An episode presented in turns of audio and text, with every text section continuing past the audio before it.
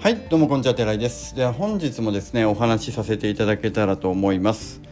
本日は僕がやってる、まあ、仕事の話をね1個しようかなと思います。はい。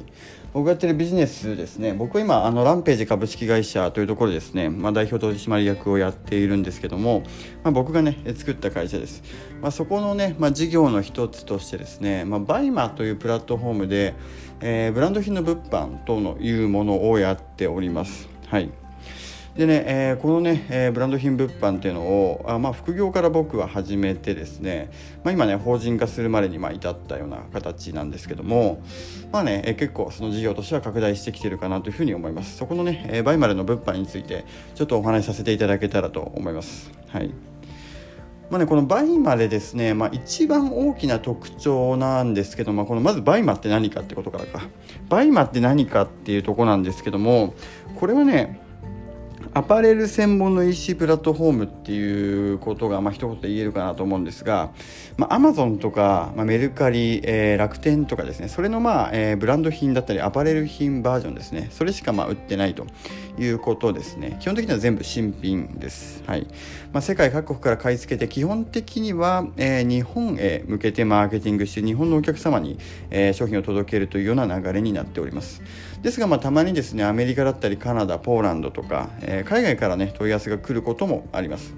英語版バイマっていうのもあってですね、まあ、海外のお客様も相手にすることがあります。まあ、その時はね英語で対応したりするわけなんですけども、まあ、それもね、面白いですね。はい。まあ、実際ね英語できなくても、えー、これはまあ結構テンプレートとかもバイマが用意してくれてるんで割とまあできたりはします。はい。でそんなねバイマなんですけれどもまあね一番の大きな特徴というのがですね、まあ、無在庫でえー、このビジネスができるということなんですよね。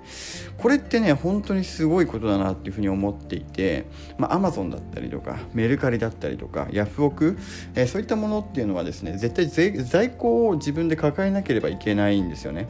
で結局ね、えー、このグレーなところでその Amazon の人とかもねあのー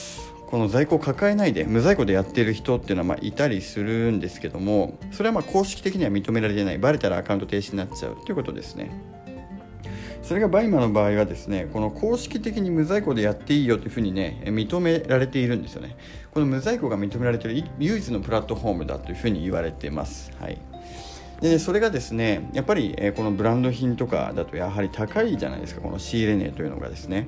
まあ、仕入れて、まあ、買った買ったはいいけどこれが売れると思ったんだけれども実際にいざ出品してみたら売れなかった。半年売れなかった。1年売れなかった。そしたらですねこの10万とか20万とかのねこのバッグというのがですねもう在庫リスク赤字になっちゃうわけなんですよね。まあねこれをですね無在庫だと回避できると、えーでまあその仕入れ先と連携してですね、まあ、在庫今ありますかお客様から問い合わせ入ってますってところで、えー、ありますというふうになったらですねお客様もこちらで在庫用意できますというふうにですね伝えることによって受注が入る。で受注後の買い付け買い付けたらそこからお客様の元へ直接、えー、送ると、まあ、そういうような流れでですねビジネスが成り立つというのがね、えー、面白いかなというふうに思います、はい、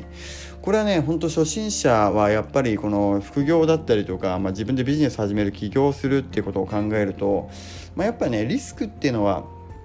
えー、極限までね、えー、抑えた方がいいっていうふうに僕は考えておりますので、えー、ここがですねやっぱ一番の魅力なポイントなんじゃないかなというふうに思います。はい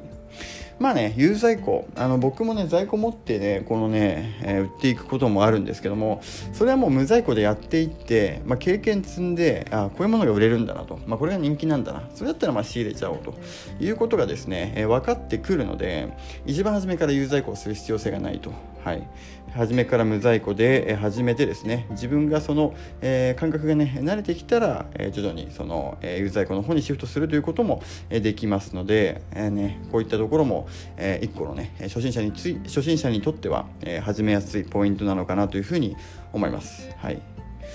そうですね。まあいろいろねバイマプラットフォーム特徴あるんですけども、まあ、そこでですね、まあ、会員数は登録者数というかお客様の数は年々増えてて今160万人ぐらいかないるわけなんですけども、まあ、自分の商品をですねやっぱ自分でそのインターネット広告ってマーケティングするとやっぱお金かかるわけなんですけどもバイマは登録料無料で結局この、えー、プラットフォーム内にいる人たちが欲しそうな商品を自分の商品をね表示してくれるわけなんですよね相手にだからそこのマーケティングっていうのもですねバイマが自動的にやってくれるのでですね、まあ、そこに関してもですねお金がかからないっていう面ではいいかなというふうに思いますもちろんね BUYMAの成約をした暁には BUYMA手数料というのが発生するんですけども